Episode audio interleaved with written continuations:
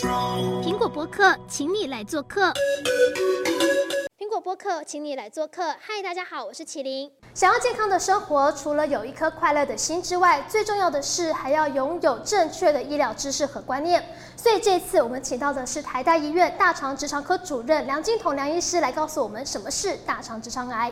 大家好，哎，主持人麒麟好。大肠癌这个疾病啊，其实它的治愈率比想象中还要高出许多。像是歌坛硬汉杨烈啊，就成功战胜大肠癌。不过还是有很多人死于这项疾病，像是综艺天王诸葛亮。那梁医师，您之前是诸葛亮的主治医师，他是什么样的状况呢？我们平常都说，哎，诸葛亮是得了大肠癌。如果要讲得更精确一点，哎，诸葛亮事实上他罹患的是直肠癌。我们平常。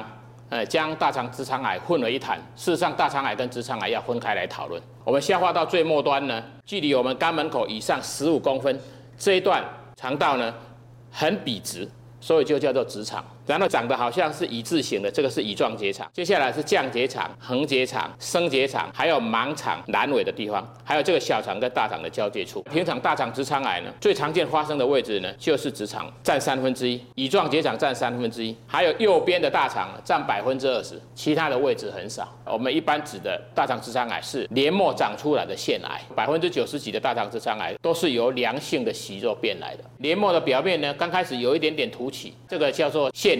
因为肿瘤基因的突变，造成黏膜呢不断的增生，不受控制，它会逐渐的癌化。比如说这个是从黏膜里面冒出来的这个肿瘤，然后渐阻塞肠腔。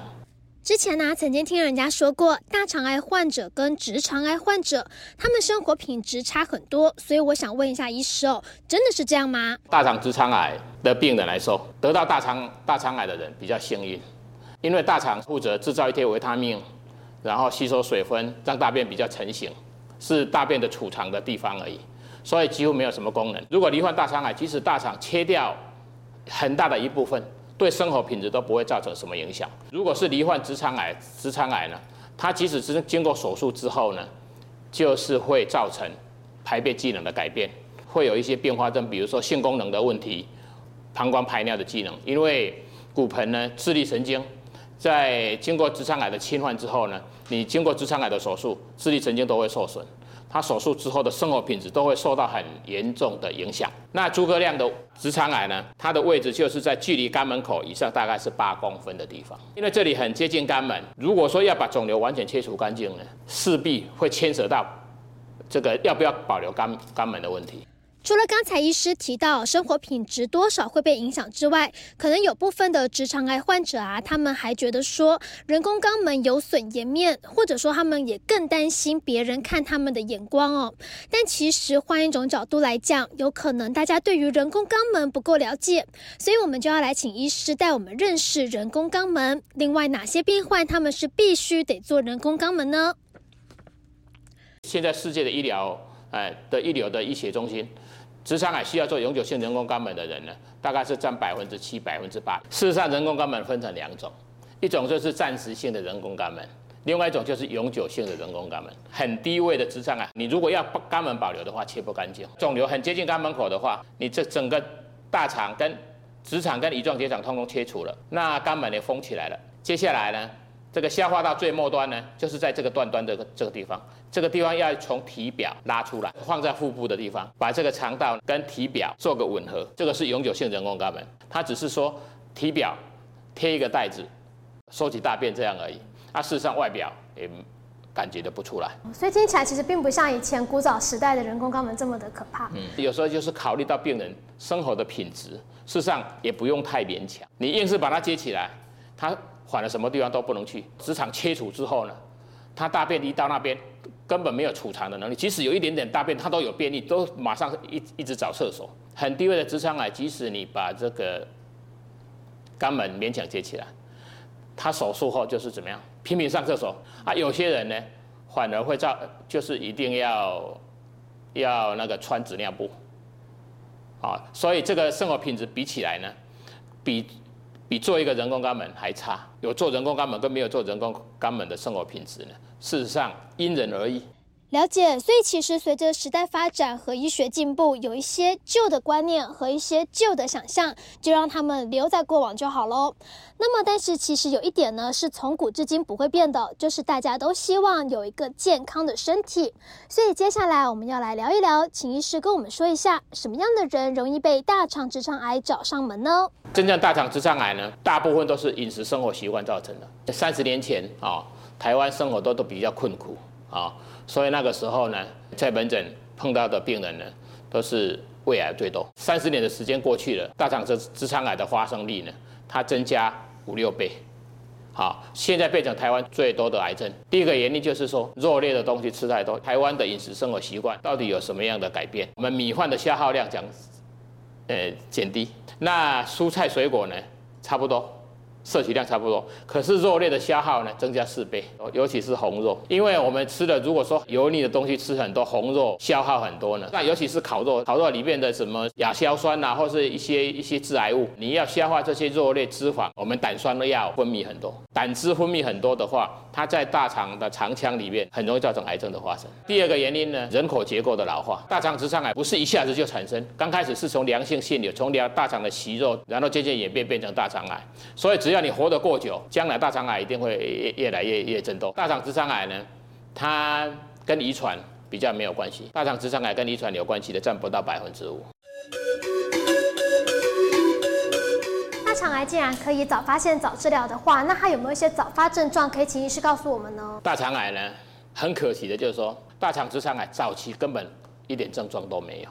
大便出血最常见的症状和大便习惯的改变。如果是鲜血，看起来是很鲜红色，大概就是接近肛门口附近的出血。你如果是暗红色，或甚至变成铁锈色，就是比较接近右边的大肠出血，或甚至小肠或是胃出血，尤其是好像墨水一样，那根本就是胃出血。除了颜色之外呢，我们也要看看说，你是不是刚开始排便的时候就看到哇，马桶里面就滴血，大部分的原因都是痔疮造成的。你看到排排便快结束的时候呢，在马桶上又在滴血。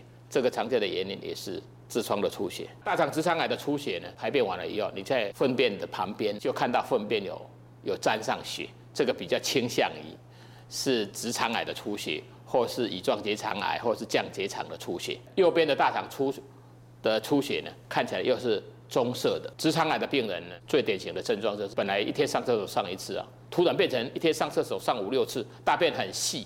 而且一排出来呢，混着血，而且呢有一点点黏液，这样就要高度怀疑直肠癌，而不是痔疮。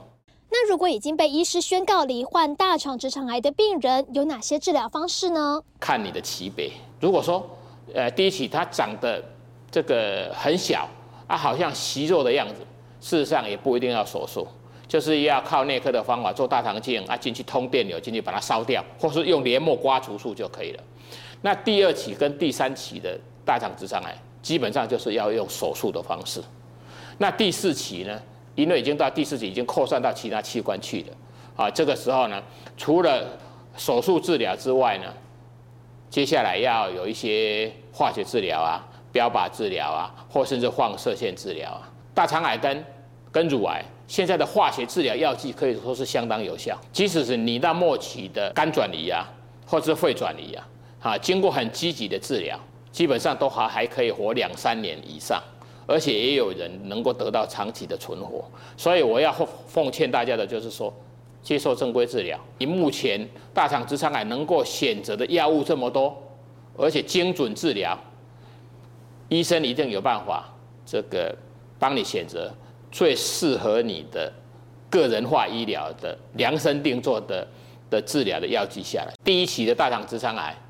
这个治愈率根本就是可以治愈嘛，百分之九十几到一百啊。第二期的大肠直肠癌经过手术之后呢，它的五年的存活率，就是说疾病完全治好治疗好了，大概有百分之八十五了。到第三期呢，现在五年的存活率都还有百分之七十五了。即使是说到第四期了，都可以活两年半了，五年的存活率也有百分之十了。所以大家要听医师的话哦，千万不要放弃治疗。好，我们最后再来整理一下，该怎么预防大肠直肠癌呢？哪些 NG 行为不要做？哪些地雷不要踩？哪些东西我们可以多吃？请医师跟我们分享一下。大肠直肠跟遗传有关系的很少，基本上是生活习惯病，不要抽烟啊，不要喝酒啊，不要去暴露那些有毒的东西啊。事实上，抽烟那种烟里面呢，有五十几种的致癌物，你吸下去，你对你的肠道跟大肠直肠癌还是有关系。腌制的东西啦，烧烤的东西啦，那些不要吃啊。啊，基本上也不是说完全不要吃了，就是说你不常吃了啊，次数减低。那另外就是说，蔬果类的东西要吃，因为它会营造一个有利于益菌生长的环境，保持肠道的健康。我常常跟病人告诫的就是说，吃新鲜的食物，要吃那种比较不甜的水果，或是蔬菜类的。你一旦体内有一些致癌物，它可以稀释掉，而且呢，能够造成你这个大便体积增多。大便的体积如果比较大的话，它一方面会刺激肠道，比较不会便秘，而且那些有毒的消化的残渣跟肠道刺激的时间就会比较短嘛，所以说比较不会产生大肠直肠癌。好的，大家都有记好笔记吗？希望每个人都能够健健康康哦，因为身体健康才能拥抱优质生活。苹果播客，我们下次再会。